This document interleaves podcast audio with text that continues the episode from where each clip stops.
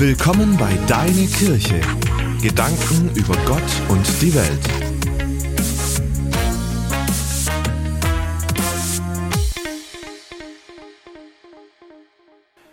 Kennen Sie solche Sätze wie Dein Leben schreit so laut, dass ich deine Worte nicht mehr hören kann? Mit anderen Worten, was du sagst und wie du lebst, stimmen nicht überein. Du redest fromm daher, aber im Alltag sieht es ganz anders aus. Kennen Sie solche Sätze? Haben Sie vielleicht selbst schon so etwas gesagt oder gedacht oder gar an den Kopf geworfen bekommen? Du rennst jeden Sonntag in die Kirche, aber unter der Woche haust du die Leute übers Ohr. Ich hoffe, niemand muss so etwas über uns sagen.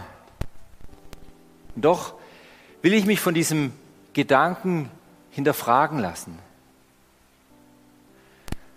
Rede ich nur noch fromm daher oder und lebe was völlig anderes? Im ersten Johannesbrief muss Johannes seine, seinen Lesern genau das vorwerfen.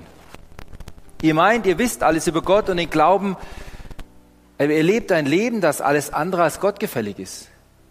Und dann zeigt Johannes auf, wie das Leben als Christ eigentlich gemeint ist und aussieht.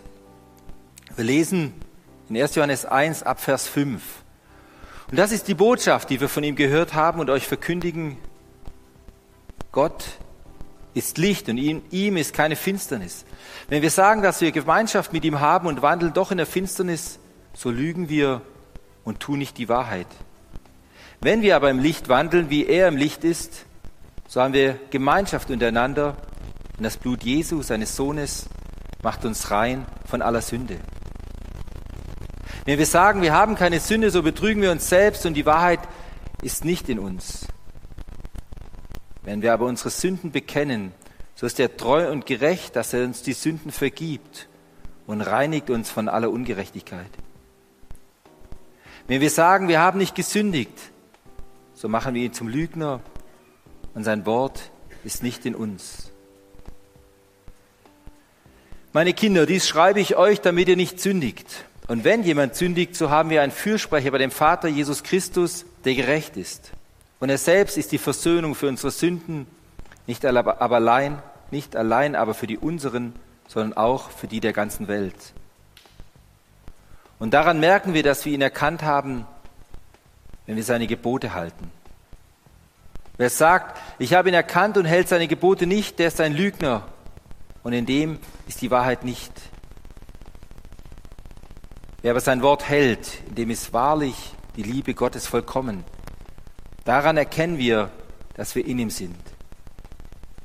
Wer sagt, dass er in ihm bleibt, der soll so leben, wie er gelebt hat. Wie kann ich dahin kommen, ein Leben zu leben, das echt ist, wo Wort und Tat übereinstimmen? Wie komme ich zu echtem, authentischem Christsein? Ein erster Gedanke, erlebe die Kraft der Vergebung. Wer einmal erlebt hat, wie befreiend es ist, eine Schuld vergeben zu bekommen, der wird Schuld nicht mehr vertuschen oder verharmlosen wollen. Eine seltsame Geschichte soll sich irgendwo im wilden Kurdistan ereignet haben. Dort herrschte ja die schreckliche Sitte der Blutrache. Da geschah es nun einmal, so wird erzählt, dass ein Mann einen anderen im Streit erschlug. Sofort machte sich der Mörder auf die Flucht in die einsamen Berge, denn nun würde ja der Sohn des Erschlagenen hinter ihm her sein. Und er würde nicht ruhen, bis die Rache vollzogen war. Und so war es auch. Wochen und Monate hindurch hetzte der Rächer hinter dem Mörder her. Der Mörder hatte keine ruhige Sekunde. Und der Verfolger ließ nicht von ihm ab. Immer neue Anzeichen verrieten dem Gejagten, dass der Rächer hinter ihm her war. Einmal war der Mörder im Schatten eines Baumes erschöpft eingeschlafen, da wachte er jäh in einem ungeheuren Schrecken. Eine Hand hatte sich auf seine Schulter gelegt. Er schlug die Augen auf und sah in das Gesicht seines Verfolgers. Bist du der Mörder meines Vaters? fragte er streng. Warum soll ich weiter fliehen? Ich kann nicht mehr. So will ich es gestehen, gestehen. Ja, ich habe die Schuld auf mich geladen und deinen Vater erschlagen. Nun töte auch mich, denn ich bin des Todes schuldig. Da ging ein eigenartiger Glanz über das Gesicht des Verfolgers. Höre, ich bin ein Christ. Und als Christ weiß ich um die Herrlichkeit der Vergebung. Ich laufe diese langen Wochen hinter dir her, um dir zu sagen, ich habe dir vergeben. Ich versuchte immer, dich zu finden, weil ich dir sagen will, komm nach Hause, lebe im Frieden. Ich habe dir vergeben. Da schlug der Schuldige die Hände vors Gesicht und weinte. Wie viel hätte ich mir erspart, wenn ich sofort zu dir gekommen wäre und meine Schuld bekannt hätte? Ich meinte, du seist hinter mir her, um mich zu vernichten. Und nun liefst du mir nach, um mir zu vergeben. Wie sinnlos war doch meine Flucht. Wie ist es bei dir? Bist du auf der Flucht vor Gott, weil du denkst, er will dich in die Pfanne hauen und bestrafen, wenn er dich erwischt? Meinst du, Gott ist der Polizist, der immer aufpasst, wenn du einen Fehler machst und dir dann sofort den Strafzettel aushändigt? In Vers 9 unseres Textes lesen wir, wie Gott wirklich ist. Wenn wir aber unsere Sünden bekennen, so ist er treu und gerecht, dass er uns die Sünden vergibt und reinigt uns von aller Ungerechtigkeit. So ist Gott.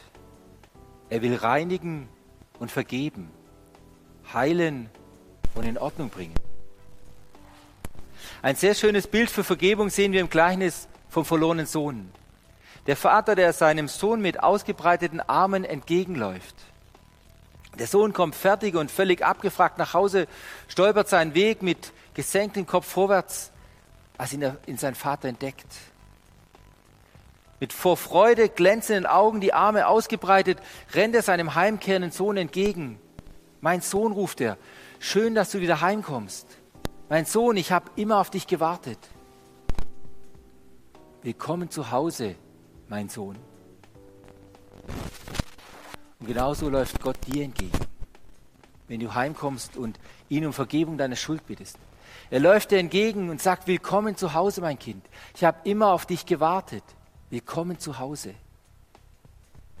Du darfst immer wieder neu nach Hause kommen und um Vergebung bitten. Gott, dein Vater, wartet auf dich und freut sich auf dich. Und indem deine Beziehung zu Gott in Ordnung kommt, kommen auch deine Beziehungen zu deinen Mitmenschen in Ordnung. In Vers 7 heißt es, wenn wir aber im Licht wandeln, wie er im Licht ist, so haben wir Gemeinschaft untereinander und das Blut Jesus, seines Sohnes, macht uns rein von aller Sünde. Wenn du mit Gott ins Reine kommst, dann wird sich das auf deine zwischenmenschlichen Beziehungen auswirken. Versuch nicht deine Ehe an deiner Ehe herumzubasteln, bevor du nicht zuerst die Sache vor Gott in Ordnung gebracht hast. Und dann bitte Gott, dir in deiner Ehe zu helfen. Zu vergeben, neu lieben zu können und so weiter. Bitte Gott darum. Wenn Gottes reinigendes und helfendes Licht in unser Leben fällt, dann wird es auch nach außen strahlen und sich auf unsere Beziehungen zu anderen Menschen positiv auswirken. Das ist dann echtes, authentisches Christsein. Nicht aus eigener Kraft und unter eigenen Anstrengungen versuchen, ein guter Ehepartner zu sein oder ein guter Familienvater zu sein oder ein guter Arbeitgeber. Nicht aus eigener Kraft und eigenen Anstrengungen, sondern aus der Begegnung mit Gott heraus. Diese Erfahrung weitergeben. Aus der erlebten Vergebung heraus sich anders verhalten können. Damit sind wir bei einem zweiten sehr wichtigen Gedanken. Verharmlose die Sünde nicht, sondern werde sie los. Wilhelm Busch, Evangelist und Jugendpfarrer in Essen, erzählt von einer Versammlung in Zürich. Vielleicht habe ich die Geschichte auch schon mal erzählt. Ich finde die einfach beeindruckend. Von einer Versammlung in Zürich in einem Kongresshaus, eine Riesenversammlung. Viele mussten noch an der Wand stehen und darunter fielen zwei Herren besonders auf, weil sie sich so fröhlich unterhielten. Man sah ihnen an, dass sie aus Neugierde hereingekommen waren. Einer von ihnen hatte so ein besonderes Bärtchen. Und als Busch mit seinem Vortrag begann, nahm er sich vor, so zu sprechen, dass diese beiden Herren zuhören würden. Und sie hörten auch sehr interessiert zu.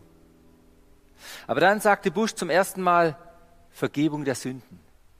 Und in dem Moment, als er von Vergebung der Sünden sprach, sah er, wie der Herr mit dem Bärtchen spöttisch lächelte und seinem Nebenmann etwas ins Ohr flüsterte. Nun war das, wie gesagt, ein Riesensaal. Die beiden waren weit weg. William Bush konnte also nicht hören, was der Mann sagte, aber er kannte es an seiner Miene. Der Mann spöttelte etwas so, Vergebung der Sünden, das typische Pfarrergeschwätz.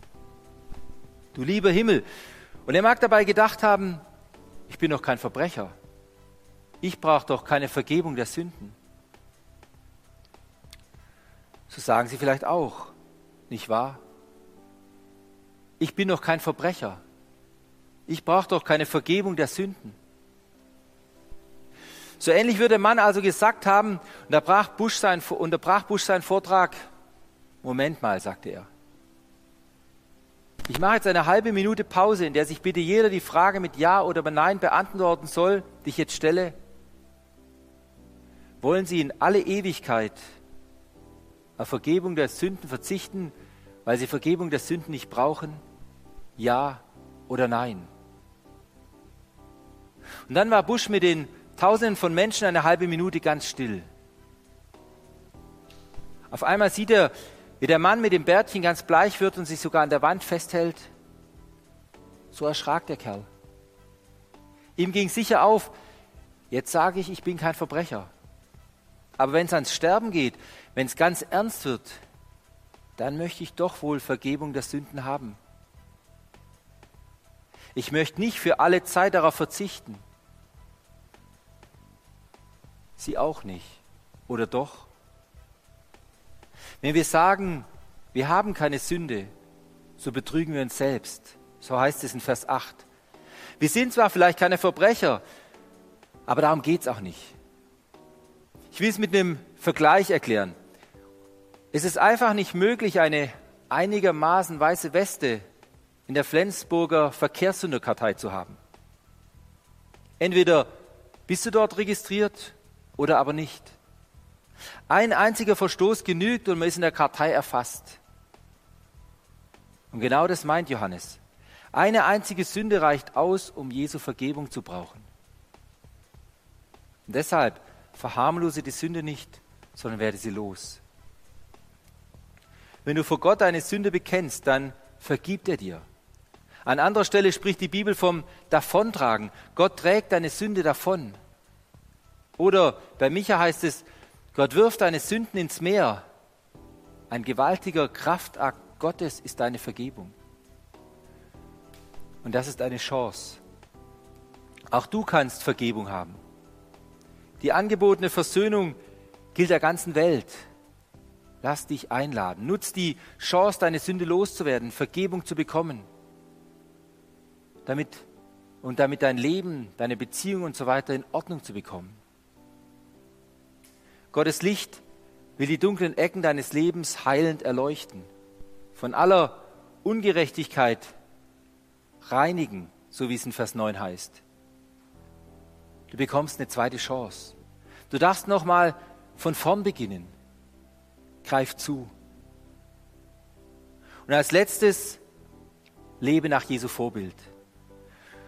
Unter den Jugendlichen gab es mal eine Bewegung, bei der man so ein Armbändchen mit so einem Armbändchen herumlief, auf dem stand WWJD, What would Jesus do? Was würde Jesus tun? Wenn Jesus an deiner Stelle an der Kasse im Supermarkt in der Schlange stünde und jemand drängelt sich vor dich, was würde Jesus tun? Würde er den Drängler aus der Schlange werfen oder würde er sich geduldig zurückdrängen lassen? Nach dem Vorbild Jesu leben, darum geht es Johannes im letzten Vers unseres Textes. Wer sagt, dass er in ihm bleibt, der soll so leben, wie er gelebt hat. Hier sind wir wieder an dem Punkt authentisches Christsein. Bist du echt Christ oder nur Sonntagschrist? Wenn wir verstehen, was unsere Vergebung für Jesus bedeutet hat, was es ihn gekostet hat, uns vergeben zu können, dann wollen wir so leben, wie es ihm gefällt. Dann wollen wir gar nicht mehr sündigen. Dann wollen wir seine Gebote halten. Um Gottes Gebote zu halten, kann auch folgende Gedanke helfen. Warum gibt uns Gott Gebote? Weil sie Schutz und Leitung für uns bedeuten. Leitplanken fürs Leben, nicht Gefängnismauern. Ein Beispiel, das hat mir ein Farmer in Namibia mal erzählt, fand ich sehr eindrücklich. Er hat natürlich andere Orte benutzt. Ich nehme jetzt unsere aus Deutschland. Wenn du von Dornhahn nach Stuttgart fährst, wenn du da nach Stuttgart fahren willst, dann gibt es zwei Möglichkeiten. Entweder du fährst Luftlinie, den direktesten Weg einfach querfeldein über Stock und Stein, ganz direkt. Oder du nimmst die Straßen. Das ist natürlich ein Umweg. Ich würde die Straßen empfehlen. Wenn du jetzt aber sagst, ach Quatsch, ich bin doch nicht blöd, ich weiß den besseren Weg, ich fahre direkt und benutze keine Straße, dann darfst du dich aber hinterher auch nicht beschweren, wenn du in Stuttgart ankommst und dein Auto ist total verbeult, hat platte Reifen und ist, alles ist völlig kaputt, wenn du überhaupt ankommst. Dann kann ich nur sagen, selbst schuld. Du hattest die Wahl. Du hättest die Straße nehmen können. Und genauso ist es mit den Geboten Gottes. Du kannst sie links liegen lassen, kannst deinen eigenen Weg wählen, aber dann wunder dich nicht, wenn dein Leben ganz verbeult und zerkratzt wird und du dein Leben ab und zu gegen einen Baum setzt. Ich würde dir empfehlen, geh Jesus hinterher. Nach seinen Straßenplänen und nach seinen Wegweiser, nach seinen Geboten. Dann kommst du am Ende gut an Und was ist, wenn du den Weg mit Jesus einschlägst und dann vom Weg abkommst? Dann haben wir einen Fürsprecher bei dem Vater Jesus Christus, der gerecht ist, schreibt Johannes. Dann tritt Jesus für dich ein und er wirkt immer wieder neu deine Vergebung. Dann greift wieder das Bild vom Vater mit den offenen Armen in der Geschichte vom verlorenen Sohn. Du darfst immer wieder heimkommen und bekommst immer neu neue Kleider und den Sohnesring an den Finger gesteckt. Willkommen zu Hause, mein Kind. Amen.